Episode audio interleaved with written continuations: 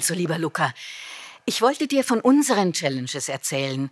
Hier waren wir wirklich oft, als wir so alt waren wie du.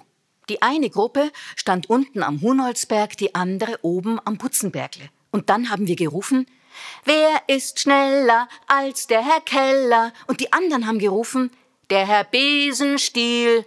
Und dann ging's los im Rundlauf. Die eine Gruppe hoch, die andere runter, bis die eine die andere gefangen hatte. Und wir mussten als Gruppe nämlich immer zusammenbleiben. Ha, das waren Challenges.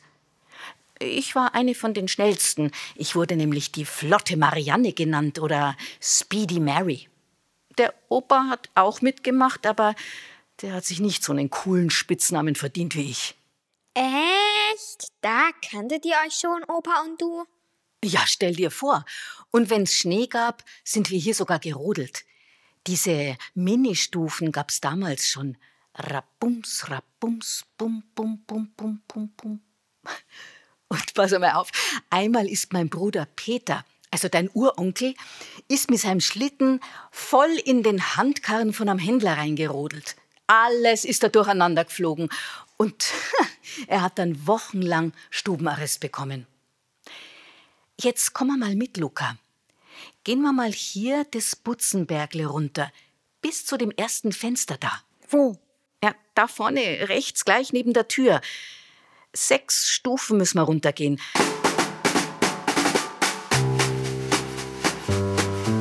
Jetzt die nächste Stufe, die nächste, noch eine, noch eine, noch und noch eine.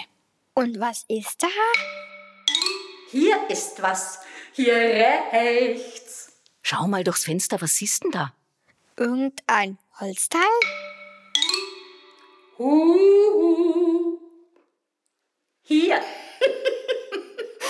Guck mal hier hin, hier oben. Ich bin jetzt hier in der Spindel. Ich hab dir doch erzählt, dass es in Augsburg früher sehr viele Textilfabriken gegeben hat. Hier wurden Stoffe und Garne hergestellt. Und jeder hatte irgendwen in der Familie oder Nachbarschaft, die Mama, Tante, Oma, Nachbarin, Nachbar, die da gearbeitet hat. Und das hier, das nennt man eine Spindel. Was macht man mit einer Spindel? Die Spinnerinnen in der Fabrik haben die Wolle verzogen und gedreht und das Garn, das dann entstanden ist, wurde dann auf diese Spindeln draufgedreht. Und wir alle, die Buben wie die Madeln, haben dann die bekommen, die ein bisschen kaputt waren. Die konnte man ja für die Arbeit nicht mehr benutzen. Aber zum Spielen waren die ganz hervorragend. Und aus denen haben wir unsere Biester gemacht. Echt jetzt, Oma? Ja, wir haben sie nur anders genannt. Jeder von uns hatte so eine Doggernandel oder auch mehrere. Eine was? Doggernandel. Das war eine Puppe, die haben wir selber gebastelt. Jedenfalls die, wo die Familien nicht so viel Geld gehabt haben wie bei mir. Ach so, aber dann war das ja kein Hero Beast oder so. Na, nicht unbedingt. Äh, Die waren schon auch biestisch und heldenhaft. Wir haben sie ja immer so gebaut, wie wir sie haben haben wollen. Und wir konnten die auch verändern. Haben die auch gefaltet? Ah. Ja, manchmal schon. Oder sie haben halt rumgezickt oder rumgezankt. Und diese Spindel da, das ist der erste Teil für unsere Doggernandel. Oder für unsere außer- oder inner- oder unterirdische Challenge-Bestie. Cool. Also, Level 1 bestanden.